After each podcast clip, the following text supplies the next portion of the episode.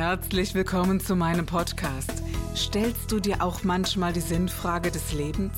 Auf der Suche nach Glück und Leichtigkeit? Ist Erfolg für dich ebenso wenig eine Frage des Zufalls? Wir reden über alles, was uns Menschen bewegt, im Kerstin Scherer Podcast.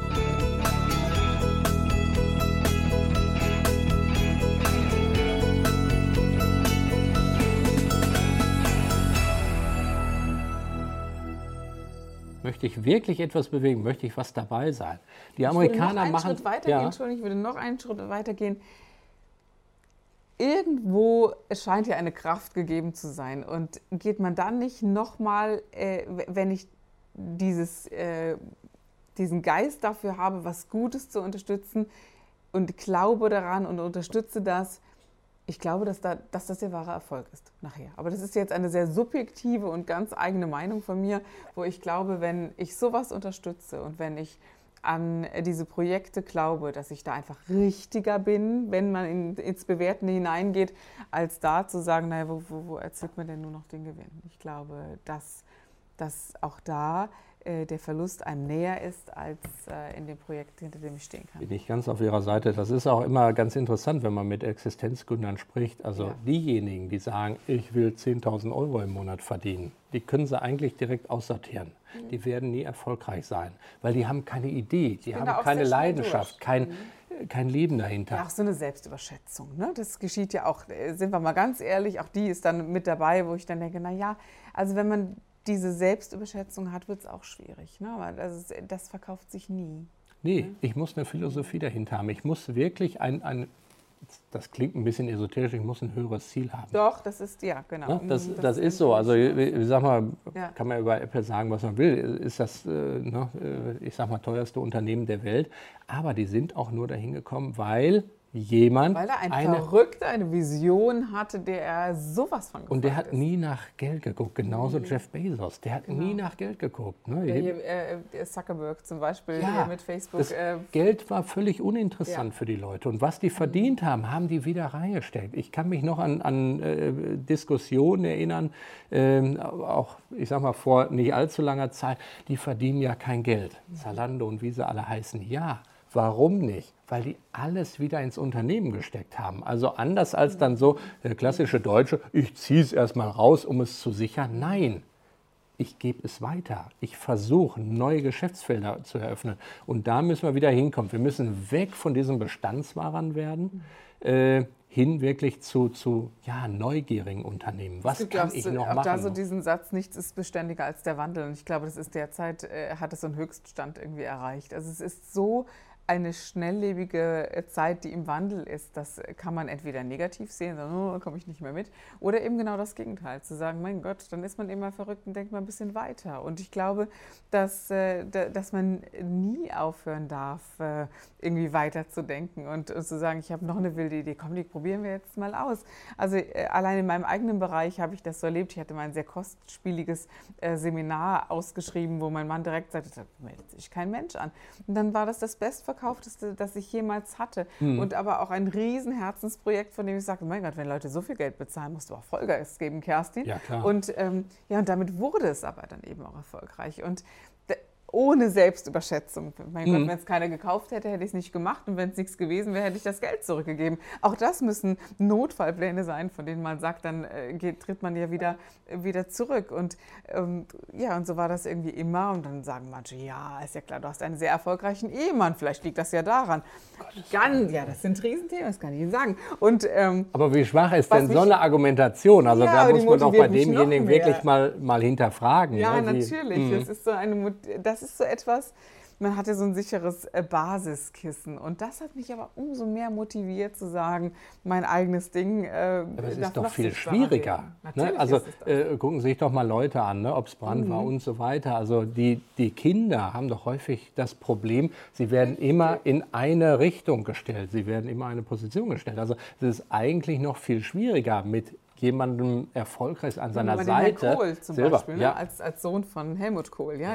Also was eine Geschichte, hochintelligenter Mann, hat ganz viel zu erzählen. Mhm. Ähm, nicht nur die Lebensgeschichten, da wird ja auch oft hart angegangen mit dem, was er erzählt, dass er sich da so äh, angeblich selbst äh, darstellerisch darstellt. Aber er hat... Äh, ja, jeder ein Recht, äh, über seine familiäre Situation zu berichten, äh, vor allen Dingen auch da, wie es dann auch gewesen ist. Aber das stimmt, man steht so ein bisschen im Schatten, es raubt einem Kraft. Ich habe oft erlebt bei, bei Unternehmen, dass, also so in der Arbeit wird es so häufig sichtbar, äh, bei mir, wenn man mit mir arbeitet in, und ich gehe in ein Unternehmen hinein, dass es über eine äh, Generation schwächer würde, über die nächste noch mal ein bisschen schwächer und dass es unglaublich schwierig äh, ist für manche, äh, die Betriebsübernahme kraftvoll zu gestalten. Das ist das eine, aber auch das Unternehmen wieder hochzuziehen. Das ist auch genau das, was Sie eben sagten.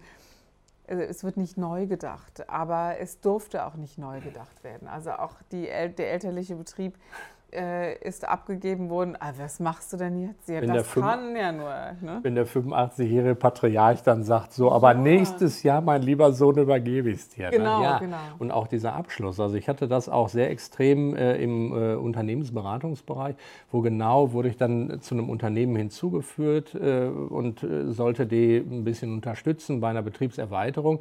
Und ich war hinterher mehr oder weniger Soziologe, ne? also oder, oder Psychiater kann man schon fast sagen, weil es tatsächlich tat sich eins auf, der Seniorchef konnte nicht loslassen und die Junioren hatten schon einen neuen Weg gewählt, die wollten sich auch moderner aufstellen und der Senior kam dann nachmittags rein, wenn dann die Junioren unterwegs waren und hat wieder alles umgeschmissen. Ne?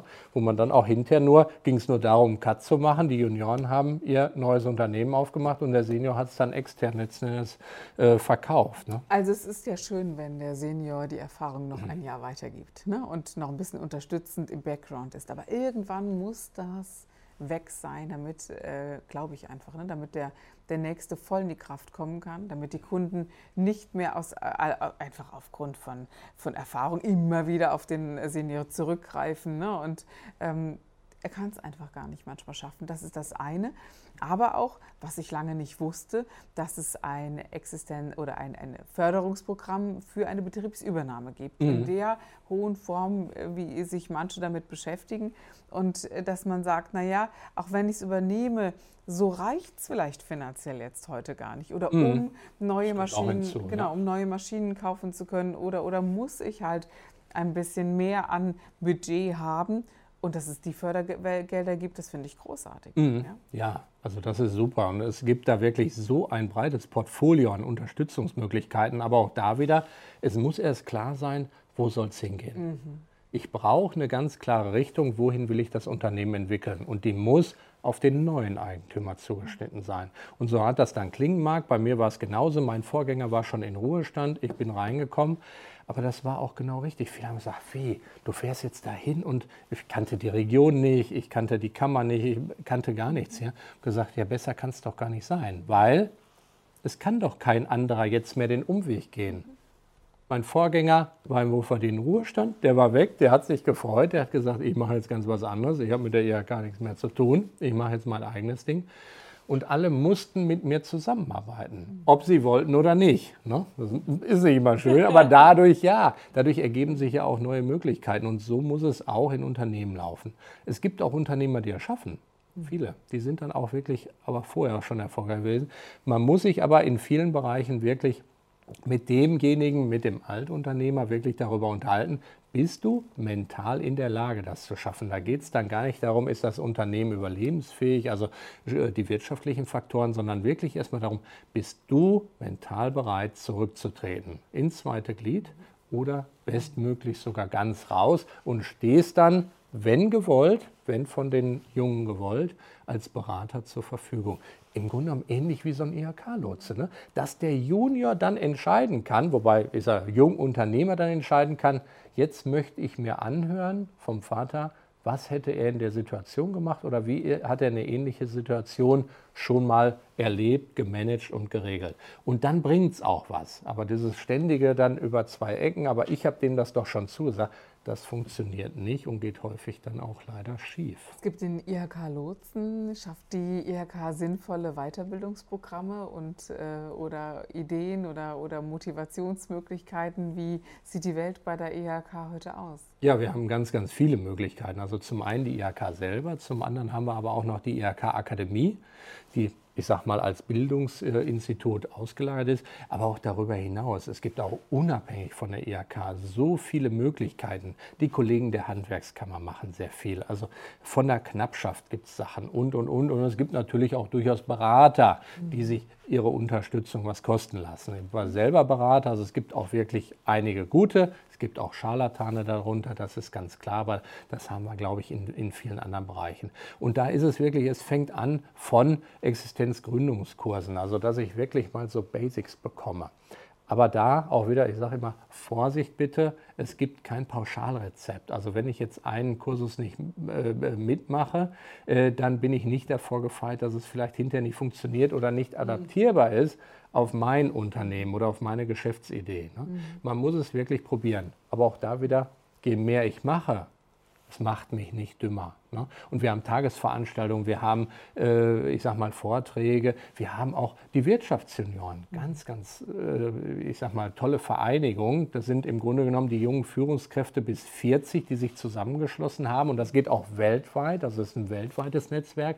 Auch da kann man sich austauschen. Da kann man fern des täglichen Geschäfts äh, sich zum einen bei ja, Veranstaltungen neuen Input holen, aber auch natürlich im Gespräch. Ich finde das unglaublich wichtig. Ähm, es hat sich äh, so bei uns so gezeigt, dass es so eine Art Seminartourismus entstanden mhm. ist. Ne? Das ist so das eine. Und ich äh, denke, das ist, das ist viel zu viel, ne, was manche machen, wo ich dann denke, naja, also in der Zeit, wo die die ganzen Seminare machen, können sie gar nicht arbeiten. Also sorry, mhm. das muss man einfach mal ganz klar sagen. Irgendwann muss ich das Ganze ja umsetzen, was ich ja. da höre und sehe. Äh, das wundert mich manchmal, wenn man so viel äh, finanziellen Invest und auch Zeit äh, investieren kann. Ähm, aber Menschen, die so gar nicht ähm, rausgehen, um sich die Welt anzuschauen und zu sagen, was gibt es da und den Horizont zu erweitern, ich glaube, die schaffen es auch nicht wirklich. Ne? Also ich glaube, da, da, das scheitert dann schon auch am, am, Wissen und am Bewusstsein für verschiedene Situationen. Darf ich das so sagen? Ah, jetzt, jetzt tut es mir natürlich ein bisschen leid, so einer charmanten Gesprächspartnerin zu widersprechen. Äh, aber meine Einstellung ist, ist, jeder hat eine intrinsische Motivation. Jeder möchte sein Bestes geben und jeder möchte auch dazu beitragen, dass ein Team erfolgreich ist. Das ist für mich eigentlich immer gesetzt. Ich habe da vielleicht so ein Gutmenschen gehen. Die Frage ist dann, wie? Also es gibt einfach Leute, die sagen, ich gehe nicht gerne woanders hin. Für die ist eine Fahrt von Simmern aus nach Koblenz 60 Kilometer wie für uns, äh, ja, oder, oder für die eine ja, Weltreise. Aber ist ne? es nicht aber so, dass, wir, dass es so ähnlich ist wie, äh, man möchte ein ganzes Buch äh, sehen, aber nur die eine Seite sieht? Also es ist schon so, dass, dass dieses, äh, dieses nicht nach draußen gehen auch ein bisschen Betriebsblindheit bedeutet und die hat die habe ich, die hat eigentlich jeder. Und es macht schon Sinn, ein bisschen, ein, nur ein bisschen, nicht oft. Ja, ich, da, da, gebe ich Ihnen völlig recht, aber wenn Sie was unter Zwang machen, also ich habe nichts, es ist nichts Furchtbarer, Sie werden es kennen, wenn Sie Leute in einem Seminar haben, die geschickt wurden da brauchen Sie erstmal den Vormittag, um die auf Spur zu bringen, um die abzuholen, um die zu begeistern, um zu zeigen, Mensch, das macht, das kann richtig Spaß machen. Ja, ne? bedauerlich, von, wenn man einen ganzen Vormittag braucht. Aber ja, ja, die mag es ja geben, Herr Schneider. Ja, von, von daher, ich sehe es immer so, ich fühle mich so als, als, als Dirigent ein Stück weit, also in meiner Führungsposition, äh, wo ich immer sage, ich muss herausfinden, wo ich denjenigen treffe. Und erstmal ist es vielleicht von meiner Seite aus, es ranzubringen, wie toll es ist, von meinen Erfahrungen zu sprechen. Ich war jetzt letzte Woche beim Tom Hegermann wieder. Moderation ne, war so dieses Thema. Äh, und wenn ich zurückkomme und äh, ja, total begeistert bin, davon erzähle. Wir hatten so eine interessante äh, Gruppe dabei, ein Pfarrer dabei, da war jemand vom Ministerium dabei und, und, und. Und das hat so einen Spaß gemacht, das, das war so interessant. Damit kann ich was entfachen. Jemanden zu, hinzuschicken und zu sagen, so, du musst jetzt aber mal raus das führt aus meiner Sicht, das ist naja, so meine Einstellung, raus nicht so heißt, ganz zu äh, raus, heißt, äh, raus heißt für mich vielleicht sogar auch, dann mach halt Webinare. Ne? Dann so, schaust genau. dir mal von zu Hause wenigstens ja. an. Ja? Aber eine gewisse Bewusstseinserweiterung, die ist schon nötig, gerade aufgrund der vielen Veränderungen, die sich so ergeben und auch den Geist ein bisschen zu wandeln. Und wir, also ich könnte nie so eine Sendung machen, hätte ich das nicht getan oder tue es auch die ganze Zeit. Und mich auch selbst immer wieder zu hinterfragen, was willst du eigentlich wie, wie, siehst du die Welt? Und ich finde eine sehr werteorientierte äh, Führung im Unternehmen sehr wesentlich ist dann auch das Thema der, der Vorträge, die ich durchaus auch halte. Und es ist wirklich wesentlich, an was glaube ich und um was geht es und, äh, und wie nah bin ich am Menschen, wie fair und loyal und wie erfolgreich bin ich tatsächlich. Also mhm. erfolgreich mhm. im Sinne zwar klar vom Umsatz, aber auch von der Erfüllung im, in, in mir und der Sinnhaftigkeit, die ich mhm. tue. Das sind so diese, diese Dinge, die ich als sehr wertvoll erachte.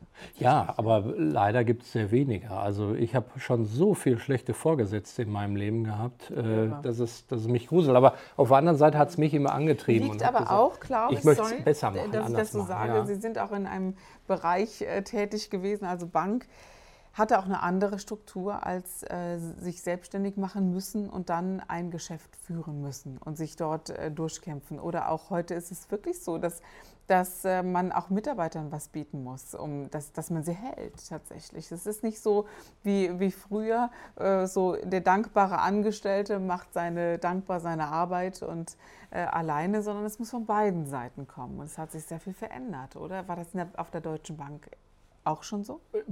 Sonst wären die, glaube ich, nicht da, wo sie heute sind, wenn es anders, ja, anders wäre. Herr Schneider, ne? ich wollte Sie so Aber, nicht ja, unterstellen. Nein, ne? nein, das, nein, es ist so. Also für mich hat immer Wertschätzung äh, mit Wertschöpfung zu tun. Ne? Und ich sage mal, Robert Bosch hat es damals schon gesagt, zahlt keine guten äh, Löhne, weil er so viel Geld hat, sondern er hat so viel Geld, weil er gute Löhne zahlt. Genau. Also das ist ja nun mal heutzutage immer noch ein, eine, ein Produkt letzten Endes Thema Wertschätzung, weil viele es ja gar nicht schaffen, mhm. persönliche Wertschätzung ihren, ja, aber Geld ihren zu Mitarbeitern zu geben. Gar nicht. Ich glaube, nee. dass, dass Menschen nicht motiviert sind, davon ein gutes Gehalt zu bekommen. Also, ja, gerade Generation Y. Ne? Ja, Gucken genau. wir mal die, die Leute an. Absolut, die müssen Den, mitgerissen werden. Genau. Ja, die müssen Sinn erkennen. Ne? Also die müssen wirklich äh, eine Sinnhaftigkeit hinter ihrer Tätigkeit Tätigkeit hin. Und wenn sie denen mitkommen, das haben wir schon immer gemacht, dann ist das ganz klar. Dann sind die in kürzester Zeit sind die auch weg. Ja, und das ist aber die dann auch welche weg, die, die in diesem Tempo nicht mitleben können. Die gibt es auch. Die sind woanders besser aufgehoben, nämlich in so strukturierteren Unternehmen. Das gibt es auch. So eine wilde Kreativität, die wir hier so an den Tag legen, die äh, ist nicht so typisch aber sie ist für uns typisch. Und ich glaube, da muss man immer gucken, wo, wo findet man sich dann. Aber auch nicht nur. Ich, ich würde sogar noch weitergehen. Mhm. Sage, sie, sie haben es ja selber so gesagt, wir sind ja auch Leute, die viel erlebt haben schon, die viel gemacht haben in unserem Leben. Und man muss Leute auch gehen lassen können. Ne? Ja, also das ist ja nicht nur, Robert Betz sagt es so in meinem Beziehungsbereich, wer liebt, lässt los. Ne? Äh, so muss es auch lassen. Ich muss doch auch, also wenn ich es doch selber vertrete, muss ich auch Leute mal gehen lassen. Dann mhm. lasse doch mal woanders hingehen. Mhm, genau. Wäre doch schön, wenn sie hinterher wiederkommen. Das machen ja auch ganz wenige Unternehmen. Also überhaupt mal zu hinterfragen, warum gehst du denn?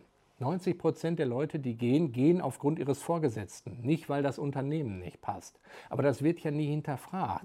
Fragen Sie doch mal bei, bei einer Personal, äh, ich sag mal Beraterin dann, äh, wie viele Ausstiegsgespräche führen Sie?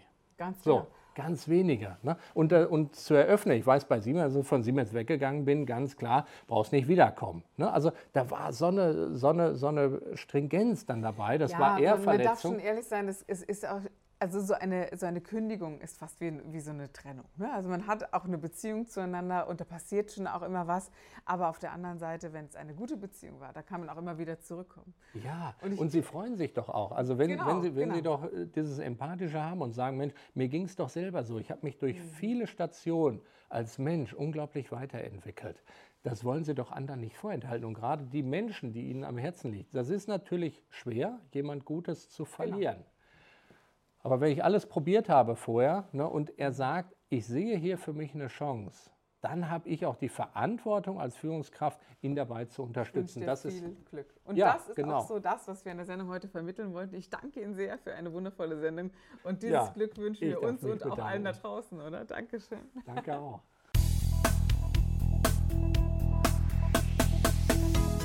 Das war der Gib dich ganz Podcast mit Kerstin Scherer.